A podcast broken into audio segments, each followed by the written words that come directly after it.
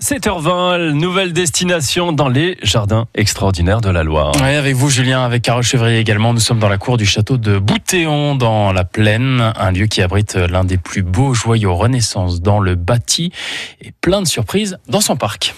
Dans le jardin de nos rêves, tout notre amour est en fleurs et le bonheur vient embaumer nos cœurs. Alors je voudrais pas faire le malin, Carole, mais on est quand même au château aujourd'hui. On aura fait pas mal de jardins dans notre, belle région, mais on est surtout, euh, je crois que c'est le deuxième château le plus visité de la région. Le deuxième, non, le premier du département en tout cas. C'est le premier château du département. Après, la région, euh, maintenant elle est grande quand même la région. Donc on doit être euh, troisième ou quatrième quand même. On reste une petite ville et un petit département.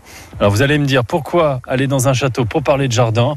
Les deux sont liés, mon capitaine, et on est avec justement le. Mais oui, Olivier Rousseau, directeur du, du château de Boutéon. Vous nous emmenez où là? Alors je vous emmène sur un jardin particulier. C'est un jardin de production. C'est un jardin de maraîchage. C'est un jardin où on produit des légumes et pas n'importe lesquels puisque ce sont des légumes bio. Ils ont l'agrément, euh, ils sont certifiés euh, agriculture euh, biologique. Drôle d'idée quand même de faire un jardin. Madame la jardinière, Madame la maraîchère. Bonjour Sandrine. On est en train de faire quoi, Sandrine? Alors là, on est en train de tutorer les tomates, donc c'est-à-dire de les attacher autour d'une ficelle et d'enlever les gourmands. Parce qu'il faut que ça file droit ces histoires quand même. C'est ça, il faut arriver quand même à ce qu'elles produisent, donc euh, on essaye un petit peu de les diriger euh, pour qu'elles montent euh, et qu'elles nous donnent de jolies tomates. Moi, je voudrais bien savoir comment on fait pour enlever les gourmands. Alors là, c'est des tomates cerises. Donc déjà, on va pas prendre cet exemple-là. Alors venez, suivez-moi. On va aller voir les autres tomates. Je vous suis, Voilà. Alors moi, je suis bien équipée parce que du coup, on a des petits clips, mais on peut faire différemment. Donc on vient, hop, clipser le petit pied de tomate et après, on vient entourer notre tomate comme ça.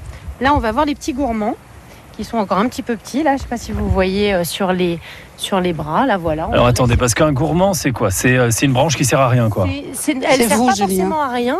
On va dire que c'est des petites branches, euh, un petit surplus de branches. Est-ce que ça veut dire, excusez-moi, est-ce que ça veut dire qu'il y aura plus de tomates? Alors, euh, il y aura plus de tomates. Les tomates seront. Le plan va monter plus haut.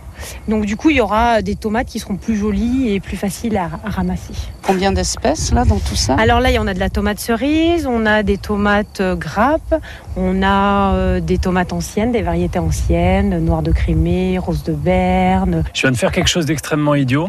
Je viens de me mettre sur mes genoux et je serai incapable de me relever Ah, sans tomber. D'accord. Voilà. Et je vais rester là. euh, je reste là, Carole. Je reste là. Je- Non, je bouge pas. Je suis bien là. Allez, je vous aide. Je vous donne un coup de main.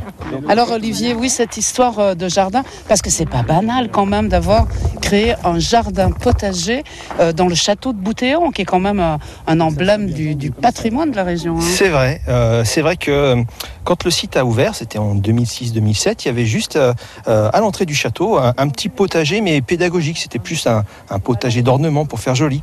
Mais L'idée des élus, ça a été de se dire, mais pourquoi on produirait pas un peu des légumes bio? Parce que euh, en a besoin pour la cuisine centrale, pour les écoles de la ville, et que euh, à l'époque, c'était en 2010, c'était assez compliqué de trouver du bio local. On pouvait trouver du bio du Chili, du bio d'Espagne, du bio de Chine, sans être très certain euh, des normes qu'il pouvait y avoir, et puis avec toute la difficulté de les faire quand même importer de loin. Et donc l'idée, ça a été de dire, ben, si on n'arrive pas à trouver euh, euh, du bio local, eh ben, on va en produire nous-mêmes. Il y a combien de gens aujourd'hui qui travaillent pour ce jardin? Une et demie seulement. Oh là là. Ouais, oui, oui. Qu'est-ce que vous avez fait de la demi, Sandrine? Vous l'avez mangée Il y, a, il y a une personne qui est là toute l'année et puis il y a du renfort euh, bah, sur la, la haute saison, euh, sachant que cette haute saison, elle n'est pas tout à fait la même que la haute saison de maraîchage, puisque nous, on produit essentiellement pour les écoles et forcément, en juillet-août, ben, les écoles sont fermées, donc il y a un peu moins de besoin légumes, même si on a toujours besoin parce que euh, il y a le portage à domicile pour les personnes âgées, il y a le centre d'hébergement sportif, donc il y a toujours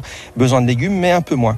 Mais on produit toute l'année euh, autour de 6 à 7 tonnes de légumes euh, pour le moment bio. On va essayer de développer encore et on, produit ça voilà, pour la consommation locale. Et le bonheur vient